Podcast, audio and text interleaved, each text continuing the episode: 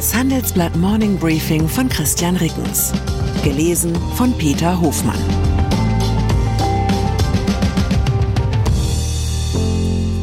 Guten Morgen allerseits.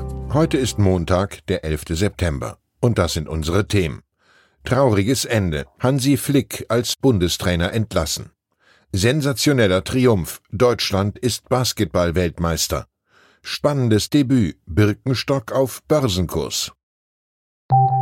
Nach einer kurzen Unterbrechung geht es gleich weiter. Bleiben Sie dran. Sie leben Fairness, Kultur und Werte?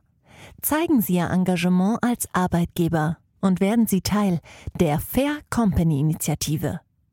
Mit der Fair Company Initiative zeichnet das Handelsblatt Unternehmen aus, die insbesondere Berufseinsteigern und Young Professionals ein faires, attraktives Arbeitsumfeld bieten.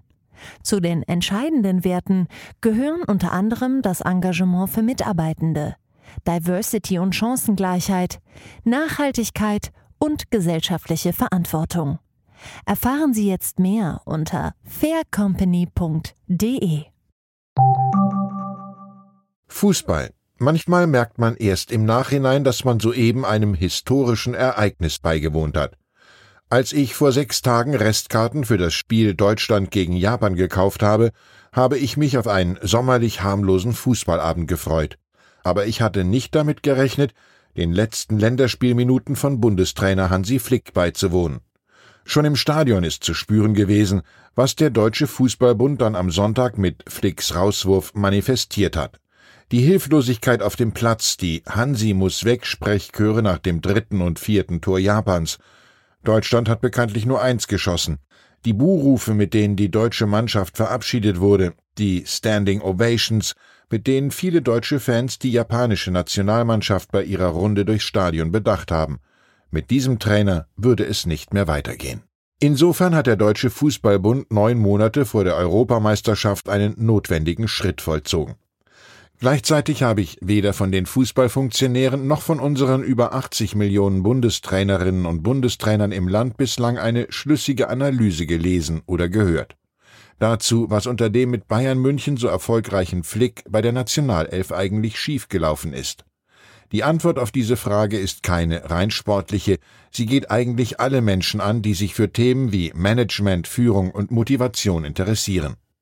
Dass der fürs Frankreich-Spiel am Dienstag eingesprungene Rudi Völler wirklich nur Übergangscoach bleibt, ist zuallererst ihm selbst zu wünschen. Und dann, für den Spiegel ist Ex-Bayern-Trainer Julian Nagelsmann schon so gut wie gesetzt. Für die Süddeutsche Zeitung hingegen ist die Nachfolge komplett offen. Basketball. Nahezu zeitgleich mit dem Flick-Rauswurf dann die andere große Sportnachricht. Deutschland ist erstmals Basketball-Weltmeister. Deutschland. Basketball. Wahnsinn. Vermutlich bin ich nicht der Einzige, dem nach dem Endspielsieg gegen Serbien in Manila Folgendes durch den Kopf geschossen ist. Wenigstens ein Nationalteam, das uns in diesen Tagen noch so richtig Freude macht. Herzlichen Glückwunsch. Sport. Und auch das hat es noch nie gegeben. Die ersten drei Meldungen im Morning Briefing drehen sich um Sport. Wobei bei Nachricht Nummer drei die gesellschaftliche Dimension bedeutender ist als die sportliche. Spaniens Fußballverbandspräsident Luis Rubiales hat nach dem Kussskandal bei der WM in einem Interview am Sonntag angekündigt, von seinem Amt zurücktreten zu wollen. Wirtschaft. Wir kommen zum Handelsblatt Kerngeschäft. Ein Netz aus Häfen und Schienen, Pipelines für grünen Wasserstoff und neue leistungsfähige Datenverbindungen. Mit einer Infrastrukturinitiative wollen die USA, Europa, Indien, Saudi-Arabien und die Vereinigten Arabischen Emirate einen neuen Handelskorridor nach Indien schaffen. Kosten, Fertigstellungstermin und Trassenverlauf sind noch unklar. Das bremst die EU-Kommissionspräsidentin Ursula von der Leyen allerdings nicht. Sie hat bei der Vorstellung des Projektes am Rande des G20-Gipfels in Neu-Delhi gesagt, Zitat, das ist nichts anderes als historisch. Zitat Ende. Mit dem Infrastrukturplan signalisiert der Westen neue wirtschaftliche und geopolitische Stärke gegenüber China. Während die Volksrepublik angesichts konjunktureller Probleme die Ausgaben für seine sogenannte Seidenstraßeninitiative zurückschrauben muss, gehen Europa und Amerika in die Offensive. Beim G20-Gipfel konnte der politische Westen auch bei einigen anderen Themen gegen Peking punkten. So hat sich China gezwungen gesehen, seinen Widerstand gegen mehrere Absätze zum Ukraine-Krieg in der gemeinsamen Abschlusserklärung aufzugeben. Offenbar hat der Westen auf dem Gipfel auch von der Abwesenheit von Chinas Staatschef Xi Jinping profitiert. Der war nicht nach Neu-Delhi gereist. Vertreten ließ er sich von Premierminister Li Qiang. Der konnte sich in entscheidenden Fragen nicht durchsetzen.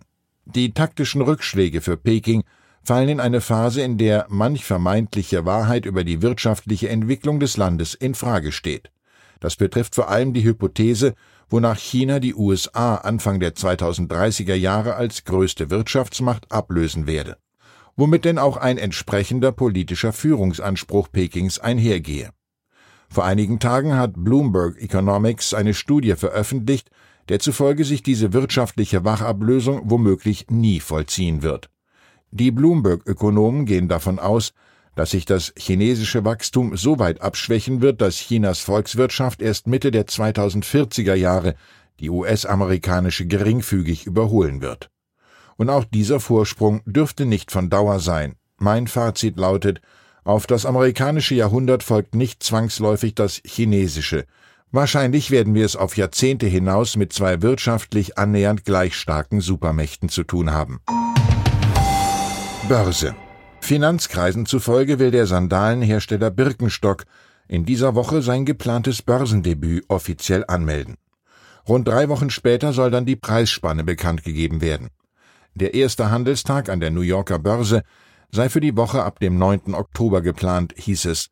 Allerdings könne sich das genaue Timing je nach Verfassung der Kapitalmärkte noch etwas nach hinten schieben. Birkenstock könnte bei dem Börsengang mit mindestens 8 Milliarden Dollar bewertet werden, wie mit der Angelegenheit vertraute Personen gesagt haben. Im Zuge des Börsengangs sollen voraussichtlich 10 bis 15 Prozent der Anteile verkauft werden. Birkenstock mit Sitz in Linz am Rhein gehört laut Branchenschätzungen noch zu rund 15 Prozent der Gründerfamilie und dem Management. 2021 hatten die Erben die Mehrheit an der 1774 gegründeten Firma an die Private Equity Gesellschaft L. Catterton verkauft, zu einer Bewertung von fast 5 Milliarden Dollar. Flugzeuge. In diesen Zeiten, in denen so viel vom angeblichen Niedergang unseres Landes die Rede ist, noch eine tröstliche Nachricht. Auch in anderen Staaten gehen Regierungsflieger kaputt. Wegen technischer Probleme mit seinem Airbus-Flugzeug hat Kanadas Premierminister Justin Trudeau nach Abschluss des G20-Gipfels in Indien am Sonntag das Land vorerst nicht verlassen können. Wer sich die Tragweite des Problems vor Augen führen will, mag einen Blick auf den Globus werfen von Indien nach Kanada ist es wirklich eine ganze Ecke. Ich wünsche Ihnen einen Wochenauftakt mit weitreichenden Entscheidungen. Herzliche Grüße, Ihr Christian Reckens. Zur aktuellen Lage in der Ukraine. G20-Staaten erreichen Kompromiss bei Abschlusserklärung. Die Teilnehmer des G20-Gipfels haben sich überraschend auf eine Abschlusserklärung geeinigt. Auf eine ausdrückliche Verurteilung der russischen Invasion in der Ukraine wurde verzichtet. Sorge vor Eskalation. US-Truppen üben neben russischen Soldaten. Das kleine Kaukasusland Armenien lässt sich bislang von Russland beschützen. Doch jetzt trainieren die USA dort, während ein Krieg mit dem Nachbarn Aserbaidschan bevorstehen könnte. Weitere Nachrichten finden Sie fortlaufend auf handelsblatt.com/Ukraine. Zinsen, Immobilien, Geopolitik, das Jahr der Entscheidungen. Das ist das Motto des diesjährigen Bankengipfels. Banken sehen sich gerade mit einer Vielzahl von Krisen konfrontiert. In dieser Situation sind unabhängige Information und Orientierung wichtiger denn je. Beim Bankengipfel erwarten Sie daher News und Networking sowie wertvolle Impulse von Vordenkern aus Banken und Tech. Wir freuen uns auf Sie am 4. und 5. September in Frankfurt. Mit dem Vorteilscode Bankengipfel24 erhalten Sie 15% auf den Teilnehmerpreis unter handelsblatt-bankengipfel.de.